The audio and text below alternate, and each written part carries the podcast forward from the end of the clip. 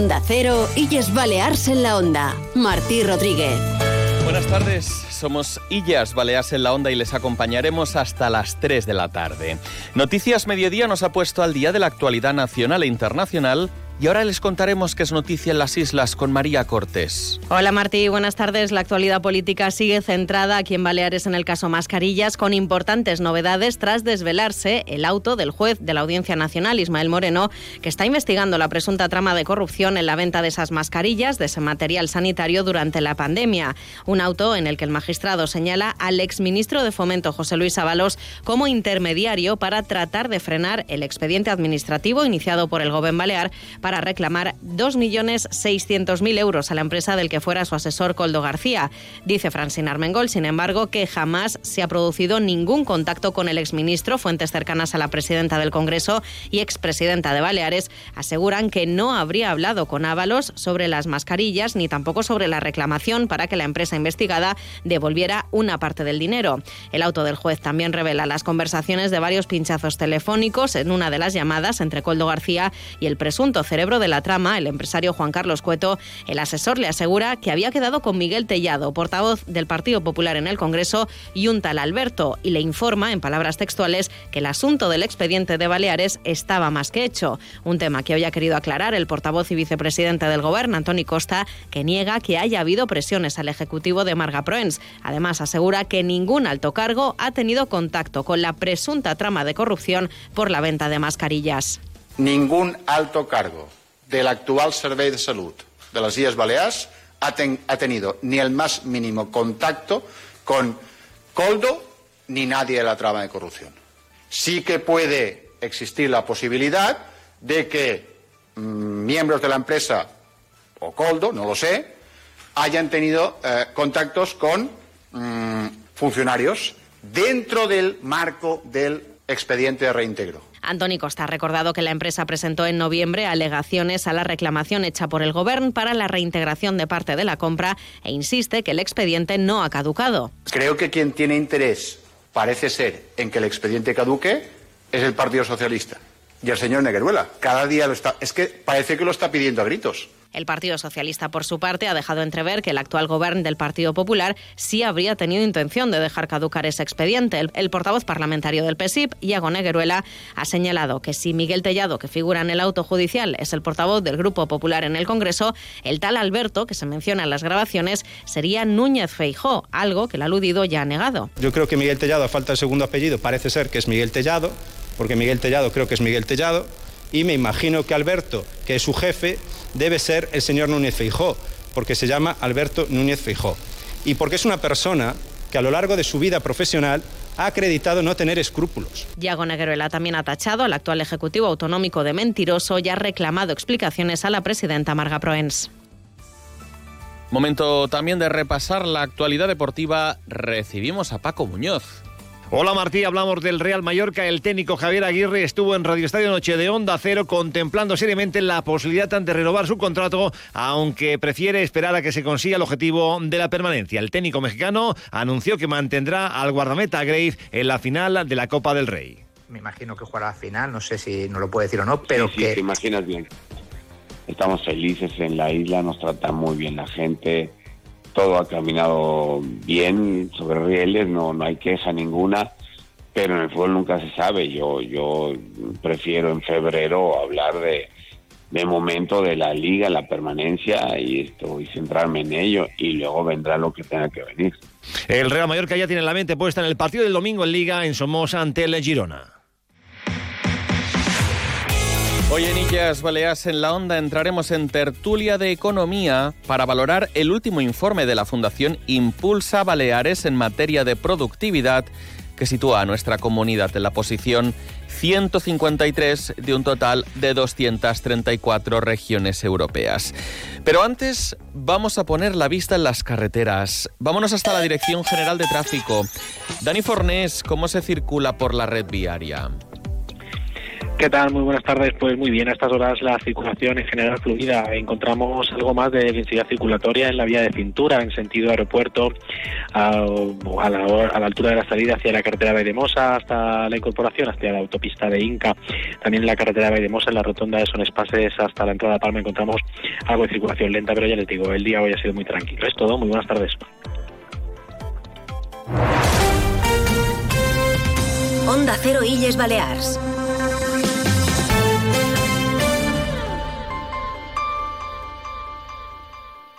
El circuito de carreras Ponle Freno ya está aquí. El 21 de abril llenaremos las calles de Palma junto a nuestro socio Fundación AXA y con el patrocinio de CGA Red de Talleres. Todos unidos por la seguridad vial. Apúntate ya en ponlefreno.com.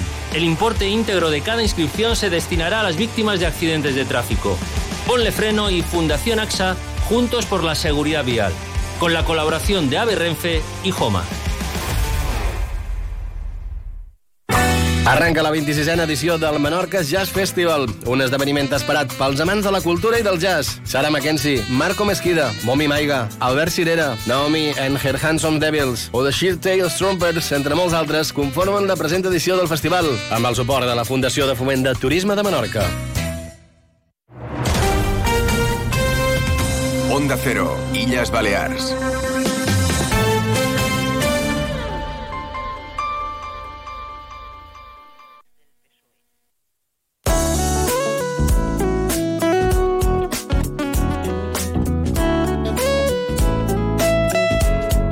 Problemas de humedades pueden ocasionar daños en nuestros ojos, ya que existe mucha relación entre la humedad y la conjuntivitis. Hoy vamos a conocer con nuestro compañero Nacho Arias cuáles son los microorganismos que más afectan a esta enfermedad y sus síntomas. Buenas tardes, Nacho. ¿Qué tal? Muy buenas tardes. ¿Qué microorganismos son los más perjudiciales para la conjuntivitis? Quizá muchos de ustedes han podido observar en las paredes de sus viviendas manchas de humedad que no solamente dañan el espacio físico, sino que incrementan la posibilidad de sufrir algún problema de salud como conjuntivitis, asma, infecciones pulmonares o sinusitis. Los microorganismos, como los ácaros y el moho, pueden llegar a causar molestias como cansancio, dolores de cabeza, escalofríos y malos olores. Y hago especial mención a estos microorganismos porque son los más perjudiciales que aparecen debido a la humedad. ¿Cuáles son los síntomas que advierten de una conjuntivitis? Pues los principales síntomas que presenta un cuadro de conjuntivitis son el enrojecimiento de la parte blanca del ojo, la inflamación de la conjuntiva, es decir, la capa fina que cubre la parte blanca del ojo y el interior del párpado o de los párpados, un exceso de lágrimas, la sensación de tener un cuerpo extraño en el ojo o ganas de restregarse el ojo, picazón, irritación e incluso secreciones. El tratamiento de esta patología lo pautará el especialista, pero además conviene acudir a expertos de humedades como los de Murprotec para asegurarnos de que el hogar y aquellos espacios que se habitan frecuentemente están con unos correctos niveles de humedad para no favorecer la aparición de microorganismos perjudiciales para la salud. Hasta otro día y buenas tardes. Hasta otro día, buenas tardes. Un día descubres que tienes humedades en techos, paredes, están por todas partes. ¿Qué puedes hacer? Llama a Murprotec. Llama, Llama al 930 1130 o entra en murprotec.es. Si con las humedades te las tienes que ver, ¿qué puedes hacer? Llama a Murprotec. 930 1130. Murprotec. Cuidando tu hogar, cuidamos de ti. Onda Cero Illes Balears.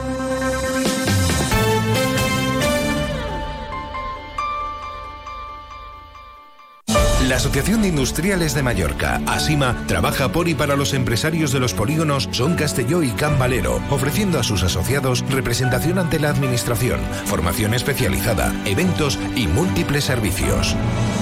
Únete a ASIMA porque juntos llegamos más lejos. Conócenos mejor en asima.com. Por favor, chicos, un poco de silencio, que vamos a pasar lista. Alejandro, Sí, Ana, aquí. Daniel, Hoy Daniel tampoco ha venido a clase, profe. ¿hoy tampoco? Renunciar a las actividades diarias de la vida no es normal. En nuestro país, 3 millones de familias conviven con una enfermedad rara. 3 millones de familias tienen una vida no normal. Ayúdanos a financiar la investigación. Fundación Querer. Onda Cero, Illes Balears.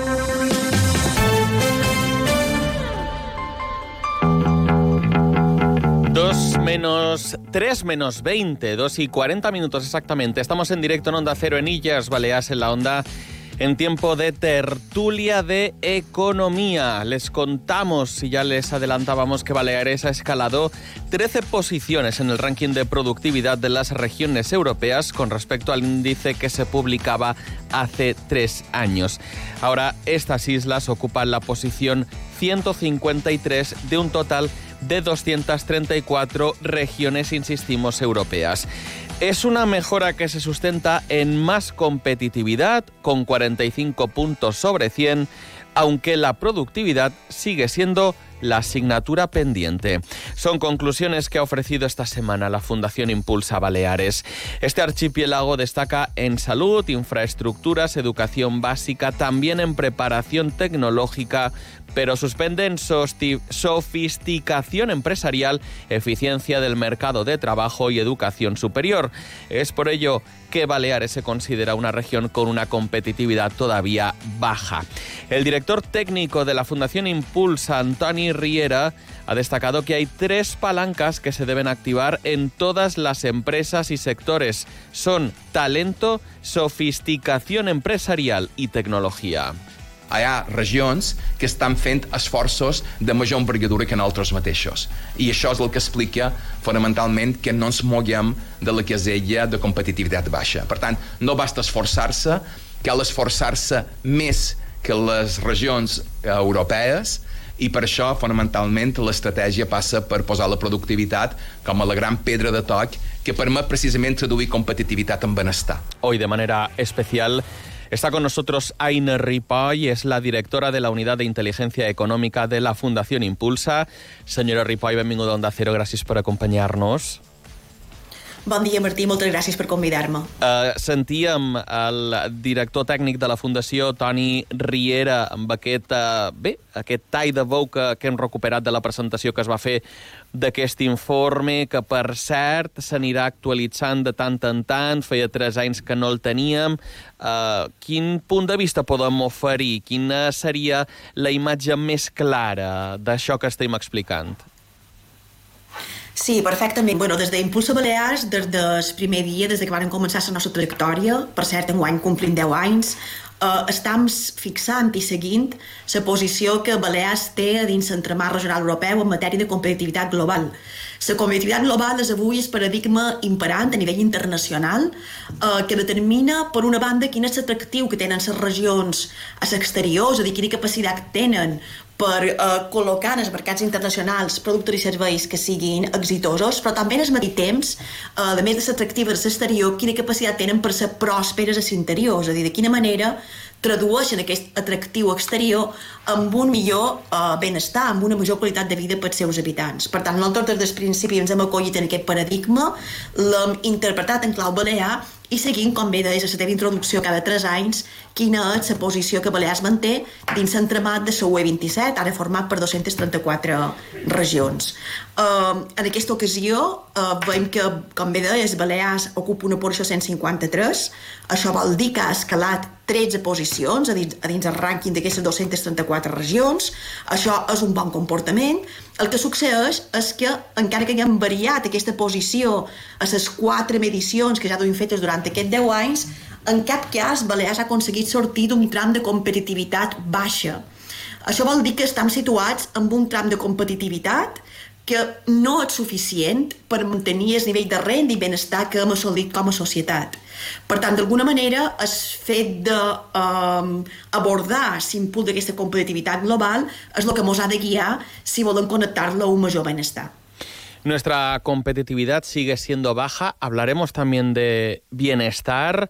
Hoy contamos con Ana Ripoll en Mallorca, José Antonio Avellaneda está en Ibiza, Santiago La Fuente está en Menorca, más conectadas que nunca estas islas, por cierto, en la víspera del Día de las Islas Baleas.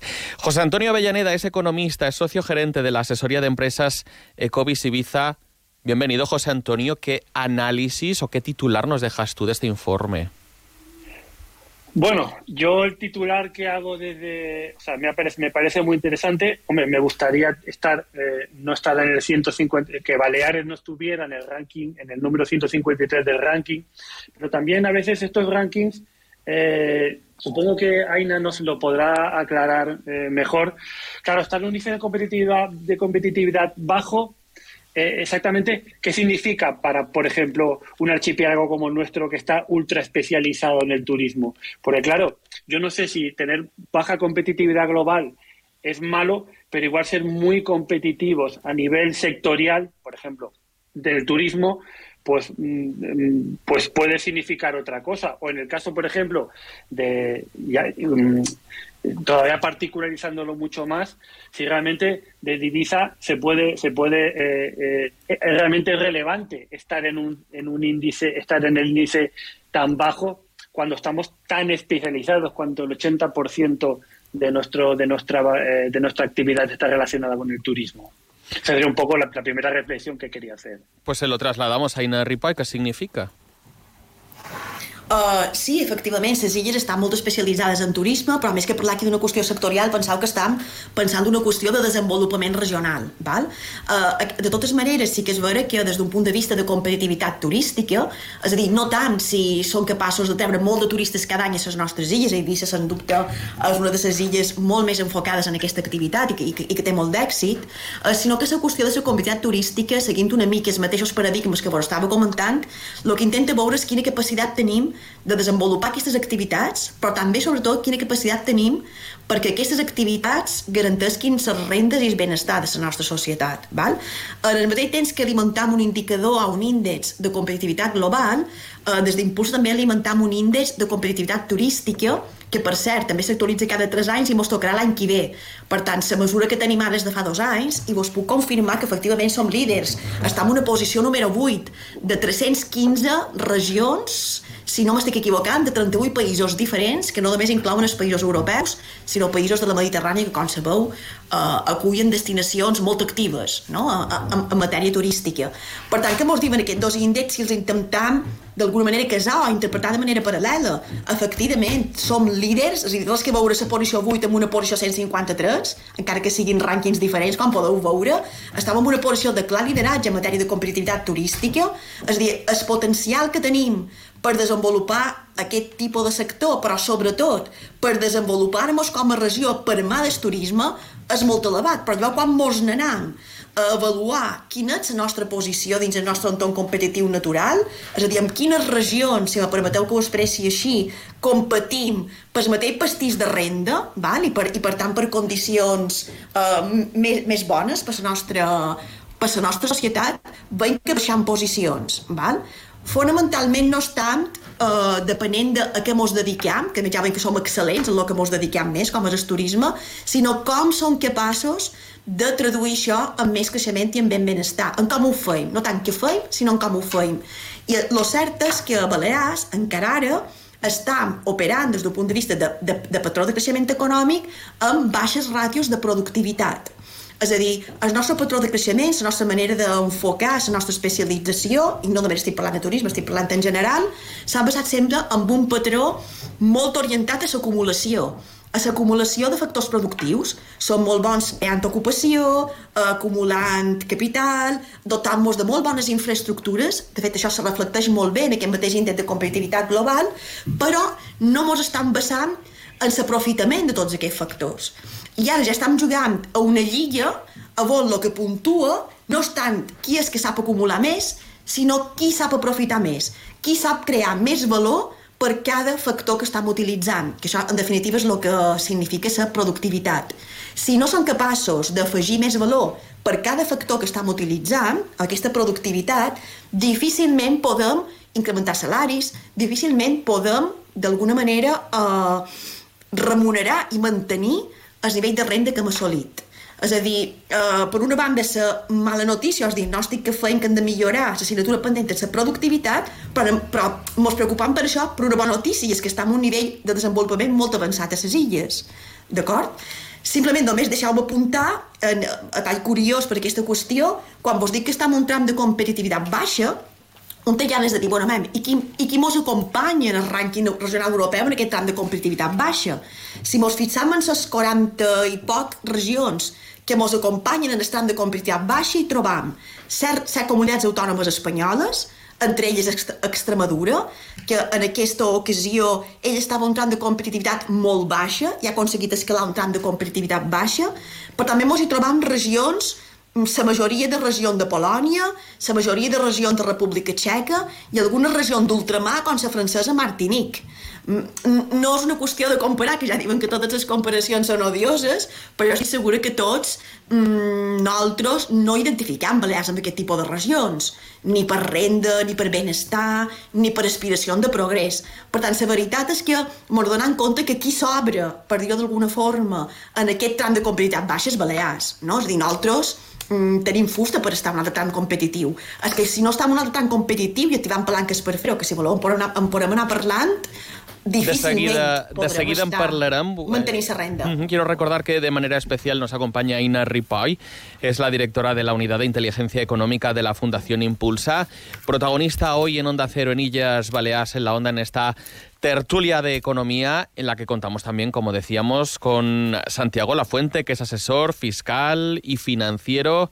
Santiago, también bienvenido y, y cuéntame también cuál es tu análisis, cuál es tu reflexión em, sobre esta posición en la que nos encontramos en materia de productividad y habiendo podido ampliar ese análisis inicial.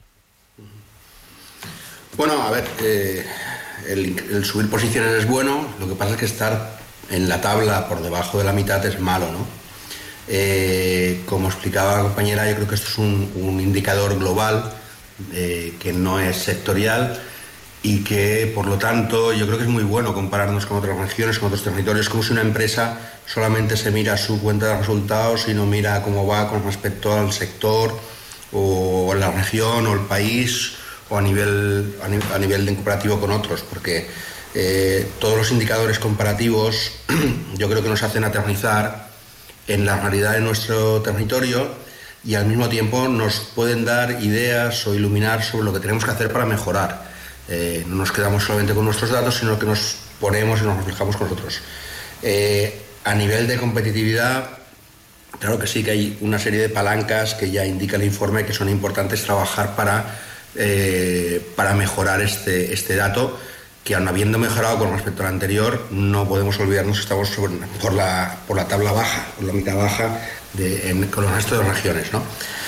Y con respecto a la productividad, Claro, el problema que tenemos eh, es a nivel turístico, a nivel de recursos, es eh, que podemos mejorar en la productividad siempre y cuando seamos más eficientes utilizándolos.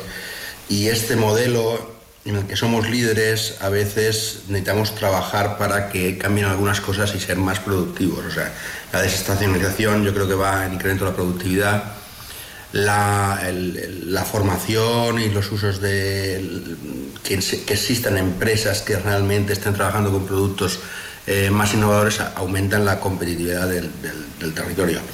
Yo creo que es muy interesante, es muy interesante que existan estos indicadores y es muy interesante que no sean simplemente un dato, sino que podamos ver eh, la evolución, cómo avanzamos y también que nos pueda servir para, para tomar decisiones en concreto de cuál de todas las teclas que tenemos en el piano eh, puede ser más eficiente para, para poder mejorar en, tanto en competitividad como en productividad. Os pido un esfuerzo en materia de, de concisión que sé que és complicado. Aina, Aina Ripoll, per tant, que ha de canviar, què poden fer, què necessita aquesta comunitat?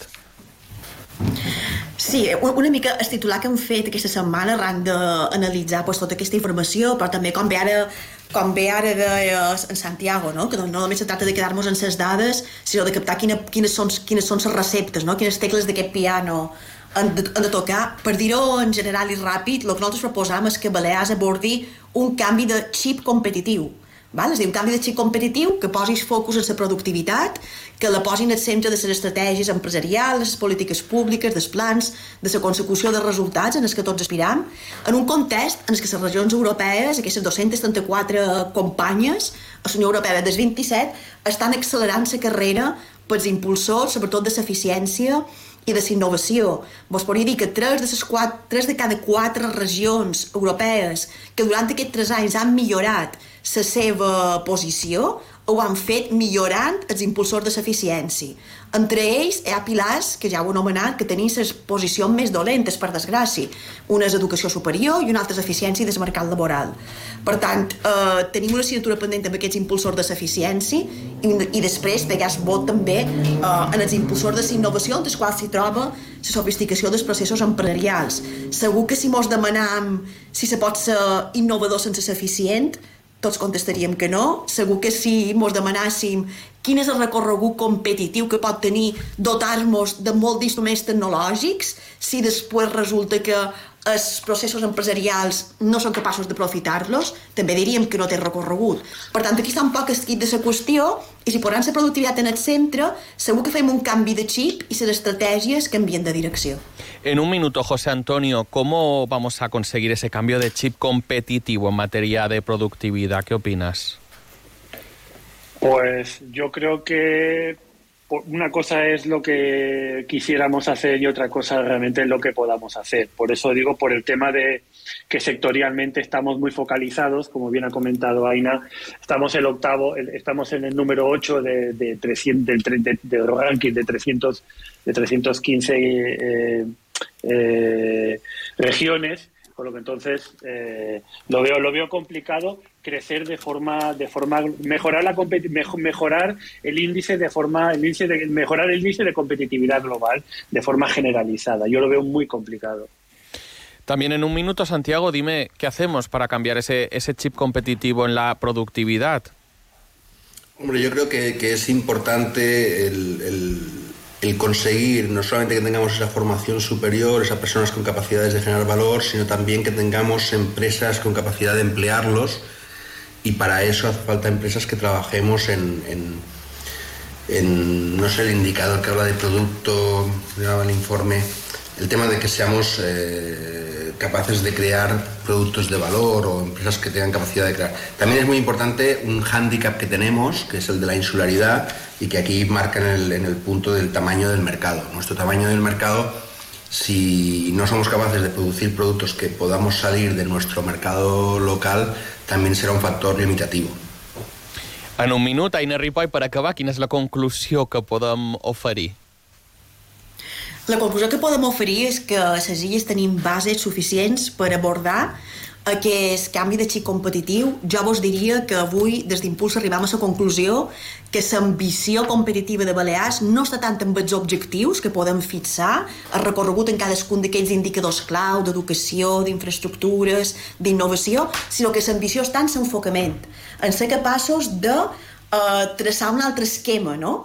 Eh, sobre el qual eh, vagin pivotant les estratègies empresarials, les estratègies públiques, és a dir, l'ambició eh, no està tant, com vos dic, amb, amb els objectius, sinó en l'enfocament, que tenim bases suficients, eh, que tenim empreses valentes, és a dir, és, és una qüestió de que puguem eh, compartir, no? que, que, que puguem compartir aquest diagnòstic i que puguem traçar una visió compartida. Vos diria que aquestes tecles d'espiano que els companys estaven que, que s'han de tocar, que els companys estaven comentant, les trobam a dins els moviments que ha hagut damunt el taulell competitiu europeu.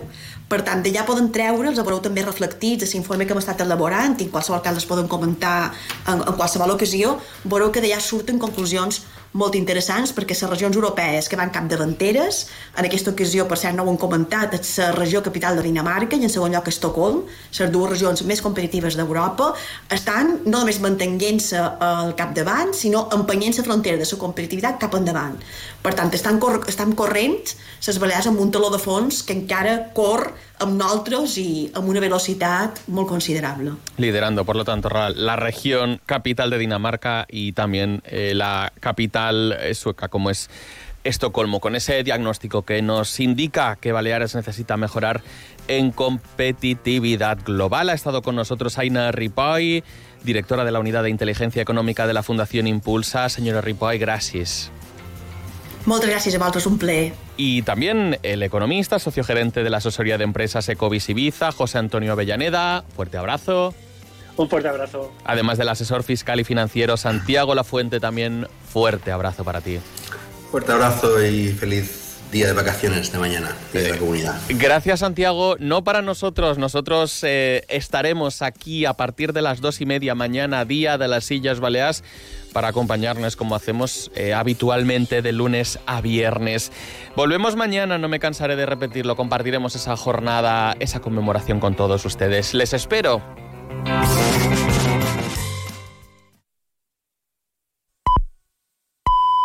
Son las 3